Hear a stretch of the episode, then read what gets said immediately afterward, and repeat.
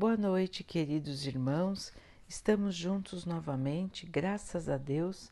Vamos continuar buscando a nossa melhoria, estudando as mensagens de Jesus, usando o Evangelho segundo o Espiritismo de Allan Kardec. O tema de hoje envolve Conhece-se a árvore pelos seus frutos, a missão dos profetas e o prodígio dos falsos profetas.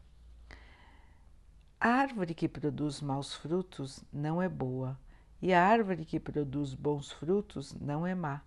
Assim, cada árvore é conhecida pelo fruto que produz. Não se colhem figos dos espinheiros, nem cachos de uvas das ervas daninhas. O homem de bem tira coisas boas do seu coração, e o homem mau tira coisas ruins do seu coração porque a boca fala daquilo que o coração está cheio. Jesus recomendou: guardem-se dos falsos profetas, que por fora se disfarçam de ovelhas e que por dentro são lobos que roubam. Vocês os reconhecerão por seus atos. Por acaso se pode colher uvas dos espinheiros ou figos das ervas daninhas?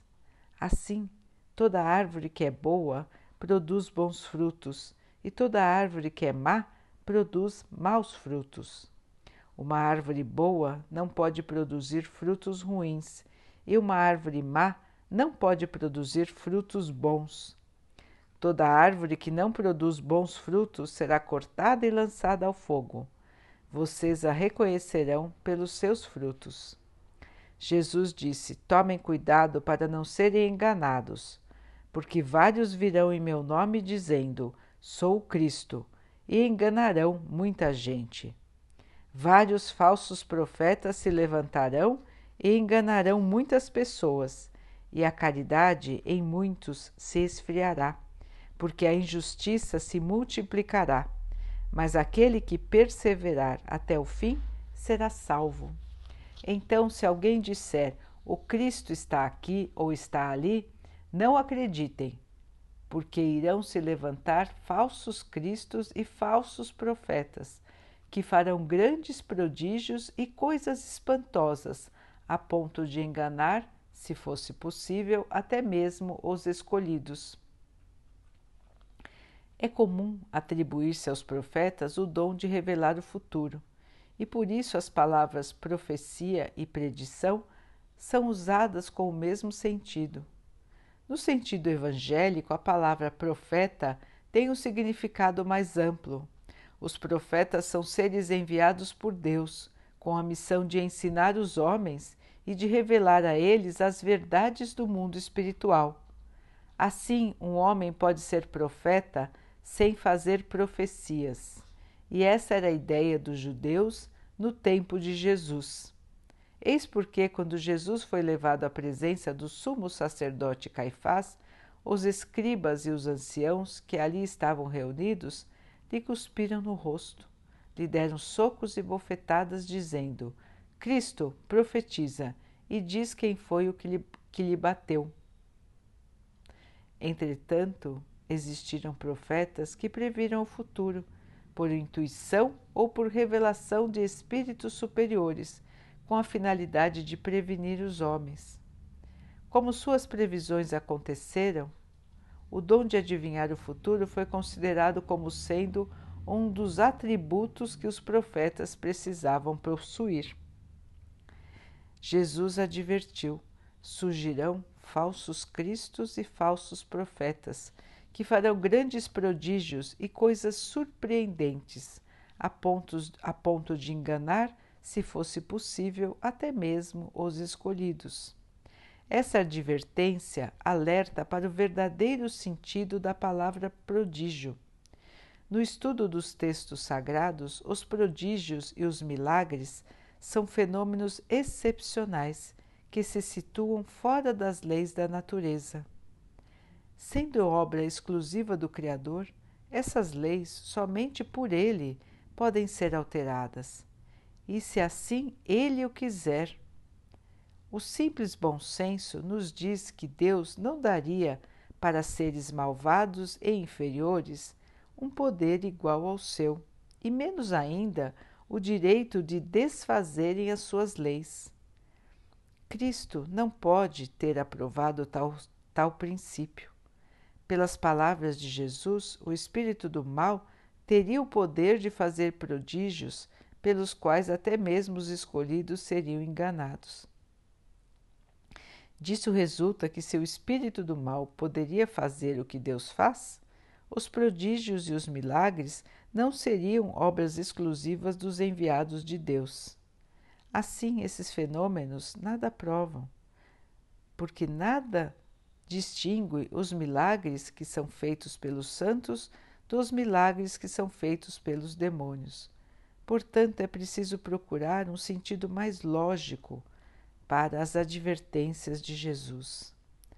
Aos olhos do povo menos esclarecido, todo fenômeno cuja causa é desconhecida passa a ser algo sobrenatural, maravilhoso e miraculoso. Uma vez conhecida a causa, o fenômeno, por mais extraordinário que possa parecer, nada mais é do que a aplicação de uma lei da natureza. Assim, os fatos sobrenaturais vão diminuindo à medida que o conhecimento das leis científicas se amplia. Em todas as épocas, os homens exploraram certos conhecimentos que os habilitariam a executar uma suposta missão divina ou a usufruir de um poder supostamente sobre-humano. Faziam isso por ambição e pelo desejo de dominação. Esses são os falsos cristos e os falsos profetas a propagação dos conhecimentos acaba por desacreditá-los. Eis porque o seu número diminui à medida que os homens se esclarecem. O fato de realizarem o que algumas pessoas consideram prodígios não é sinal de uma missão divina, visto que pode ser o resultado de conhecimentos que qualquer um pode adquirir ou de faculdades orgânicas especiais que podem acompanhar tanto o mais digno quanto o mais indigno. O verdadeiro profeta se reconhece por características mais sérias e que são exclusivamente de ordem moral. Então, meus irmãos, o que nós podemos entender por estas palavras? que precisamos prestar atenção nas mensagens daqueles que se dizem enviados do Senhor, daqueles que se dizem pastores de ovelhas, naqueles que se dizem profetas, naqueles que dizem representar ao Cristo, representar a Deus.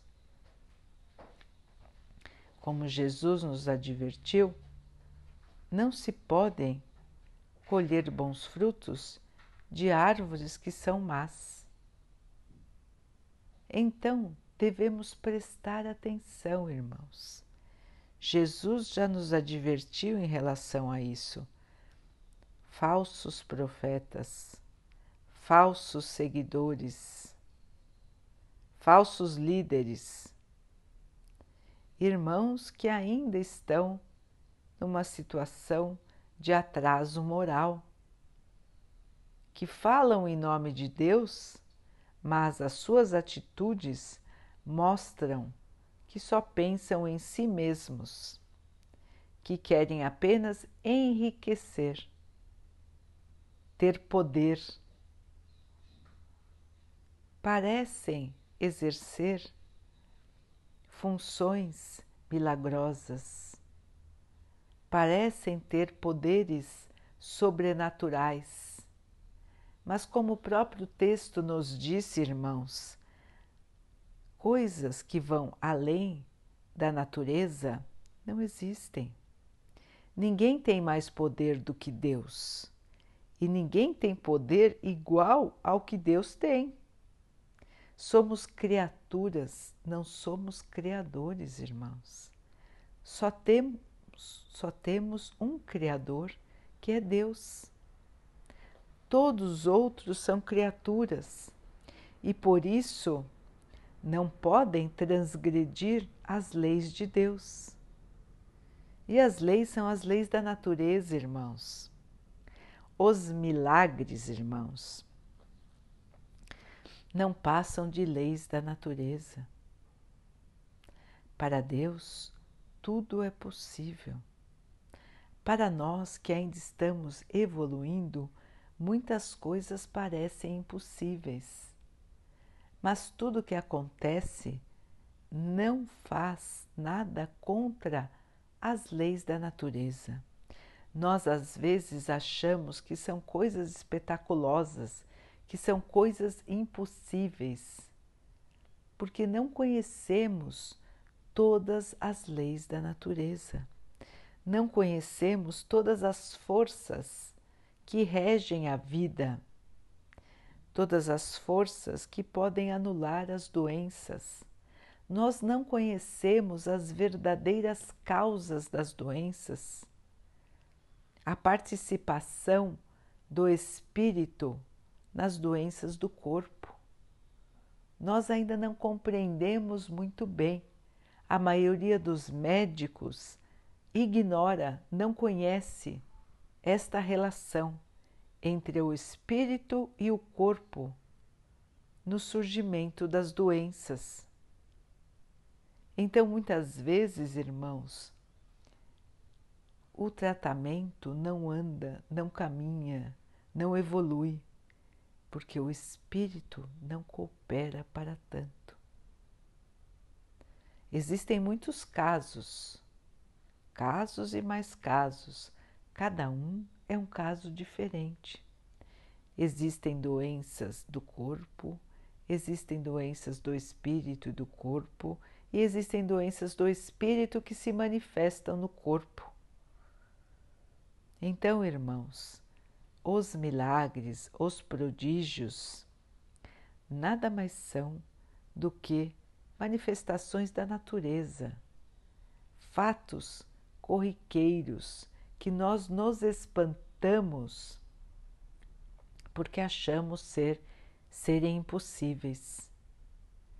Quando a humanidade evoluir, quando aprendermos a força do pensamento, a força do espírito, a força da fé, e do merecimento, nós iremos entender os, o que achamos hoje serem milagres.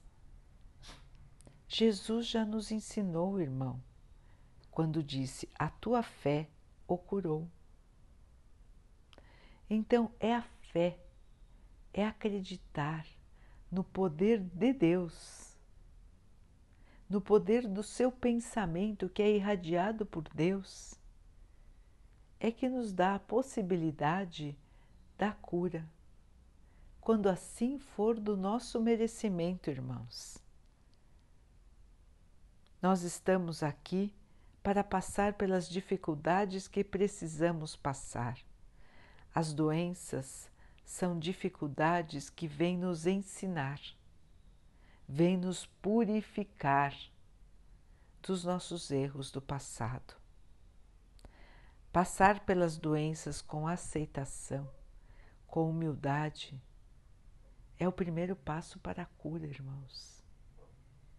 Lembrando que a cura mais importante, a cura real, é a cura do espírito. O corpo, irmãos, ele ficará aqui quando terminar a nossa missão. O corpo é uma roupa que estamos vestindo para podermos evoluir nesta encarnação. Ele ficará aqui porque também ele estava aqui quando chegamos, como espíritos. Então, irmãos, temos que ver a vida de uma maneira mais ampla. Temos que enxergar a vida como ela realmente é. Temos que ter a certeza dentro do nosso coração da justiça de Deus, do seu poder que é infinito.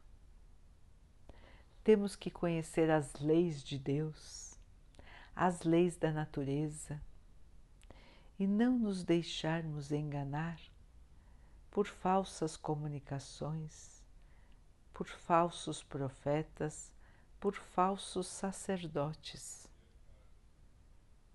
A lei de Deus é a lei do amor, é a lei da caridade. Estes irmãos, quando deturpam as palavras de Deus, levando as pessoas a terem preconceito, levando as pessoas a acreditarem em falsos milagres, estão fazendo um mal ainda maior, porque desacreditam, fazem com que as pessoas tenham descrença quando descobrem a verdade sobre eles. Quando descobrem que eles nada mais querem do que o dinheiro e o poder. Então eles fazem um grande mal para a humanidade, porque tentam enganar as pessoas naquilo que é mais precioso, que é a fé. Então, irmãos, como disse Jesus, vamos analisar. Vamos analisar aqueles que se dizem profetas, aqueles que se dizem enviados do Senhor. Vamos analisar se eles se encaixam naquilo que Jesus ensinou: humildade, pobreza. Jesus não juntou nenhum bem. Jesus não pediu para ninguém construir nenhum templo. Jesus pregava na rua, nas praias, nas praças. Ele não pediu para ninguém fazer nenhum templo. Ele não disse em nenhum momento que Deus só poderia ser louvado dentro de templos. Ele não pediu nada para ele, ele não enriqueceu. Assim, irmãos, vamos prestar atenção naqueles que se dizem enviados do Senhor. Eles praticam a caridade? Eles fazem uso dos bens da sua igreja? Eles praticam aquilo que falam para os outros praticarem? Eles praticam o amor? São essas as questões, irmãos, que precisamos prestar atenção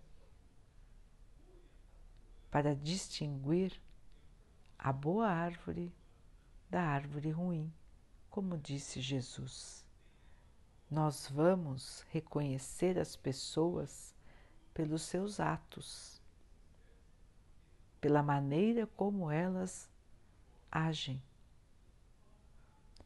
Se elas estão buscando poder e fortuna ou se elas estão realmente preocupadas em exercer a caridade e a bondade.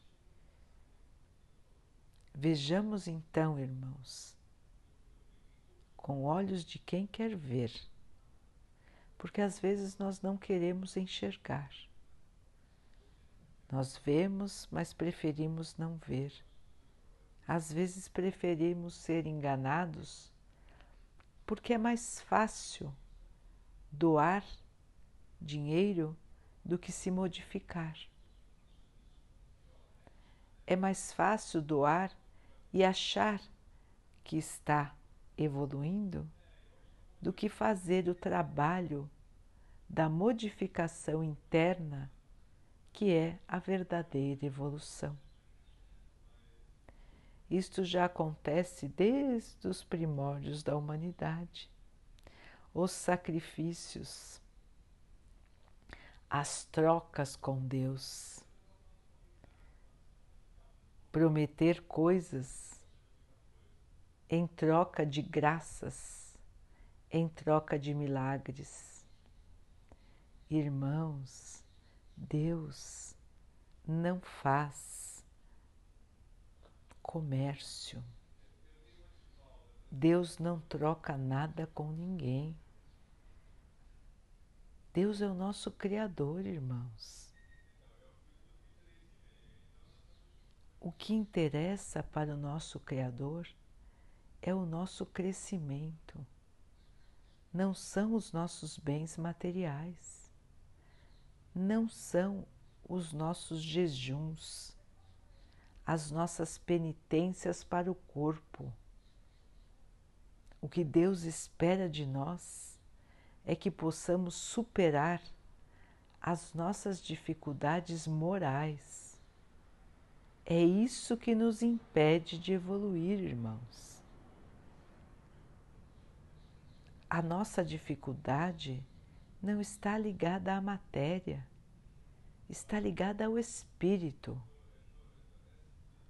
Então não faz sentido, irmãos, querer trocar nada com Deus, nem doar coisas materiais para Deus. Os irmãos querem doar, doem a quem precisa, doem a quem está na miséria, a quem passa fome, a quem não tem casa, a quem não tem agasalho esses são os que precisam.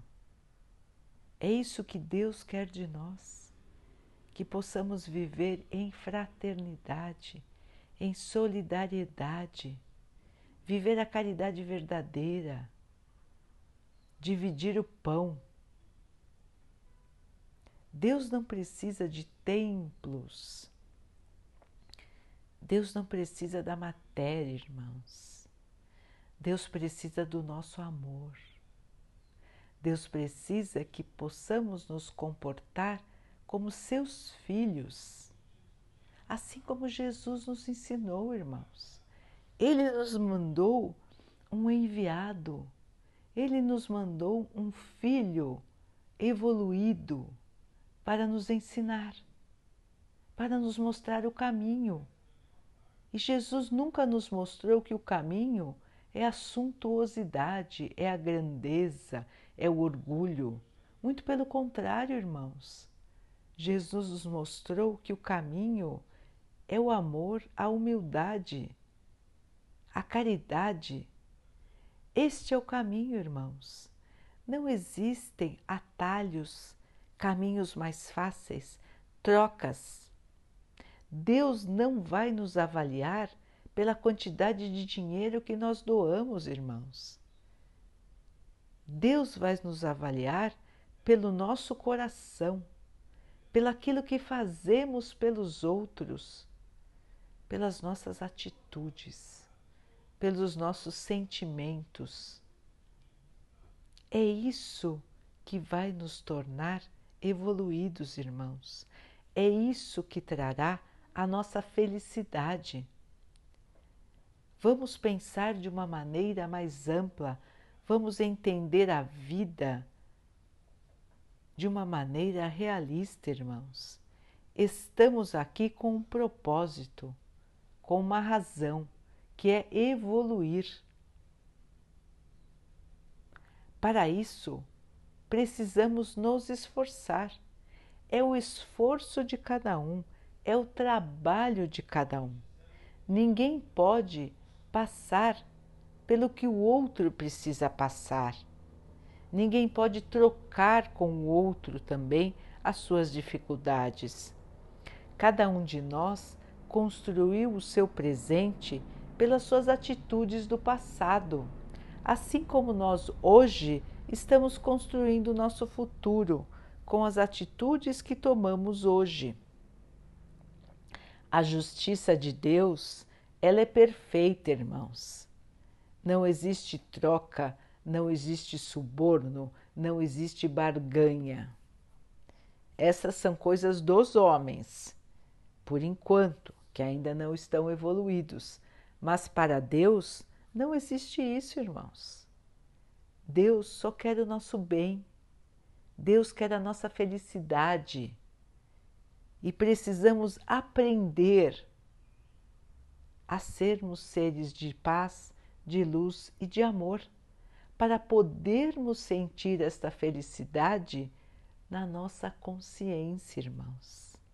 A verdadeira paz é a consciência tranquila, é o dever cumprido, é não ter mais o mal dentro do seu coração, não ter mais a cobiça, não ter mais a inveja, não ter mais a vaidade, não ter mais o orgulho e não ter mais o egoísmo dentro de si. Esta é a verdadeira evolução, irmãos. Fora disso, não existe crescimento. Fora disso, não existe salvação, irmãos.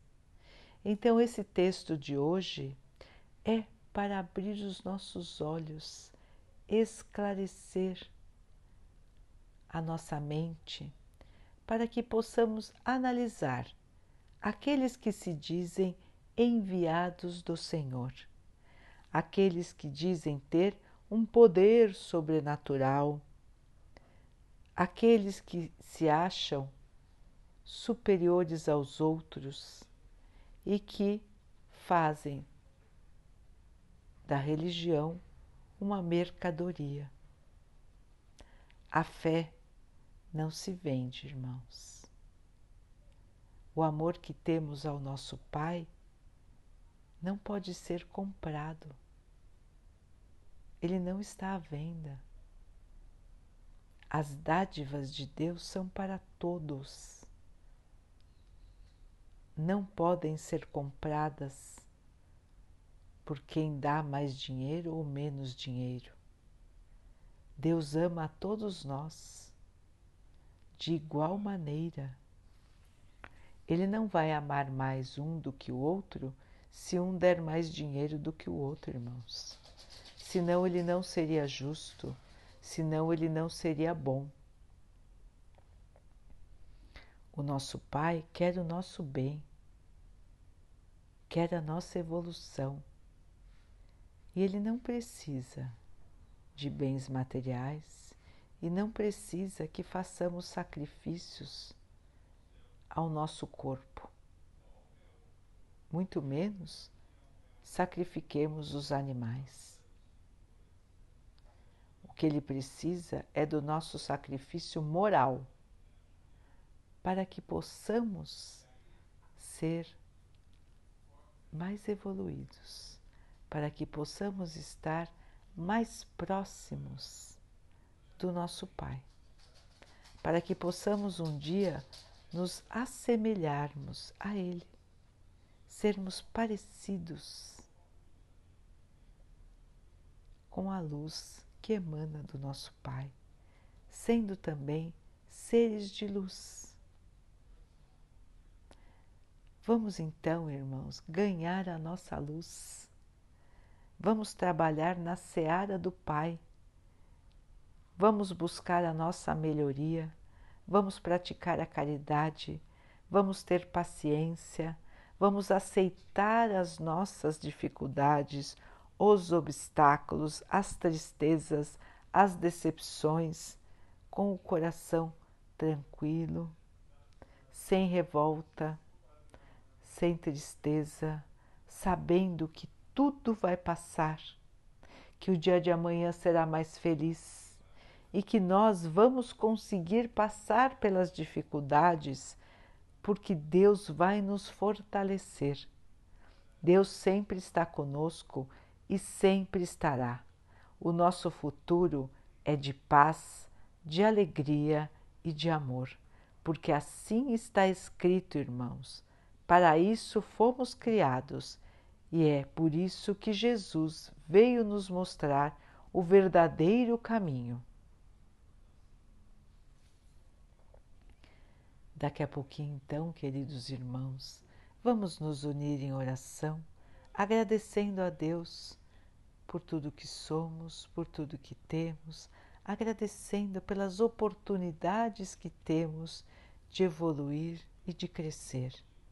Vamos pedir a Ele que nos fortaleça para que possamos passar pelas dificuldades sem revolta, sem desânimo, sem buscar o caminho mais fácil, e sim buscando a nossa evolução, o nosso crescimento, a nossa modificação moral.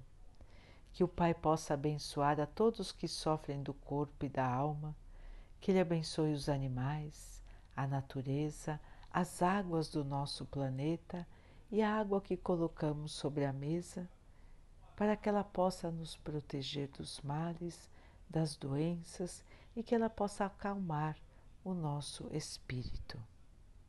Vamos ter mais uma noite de muita paz.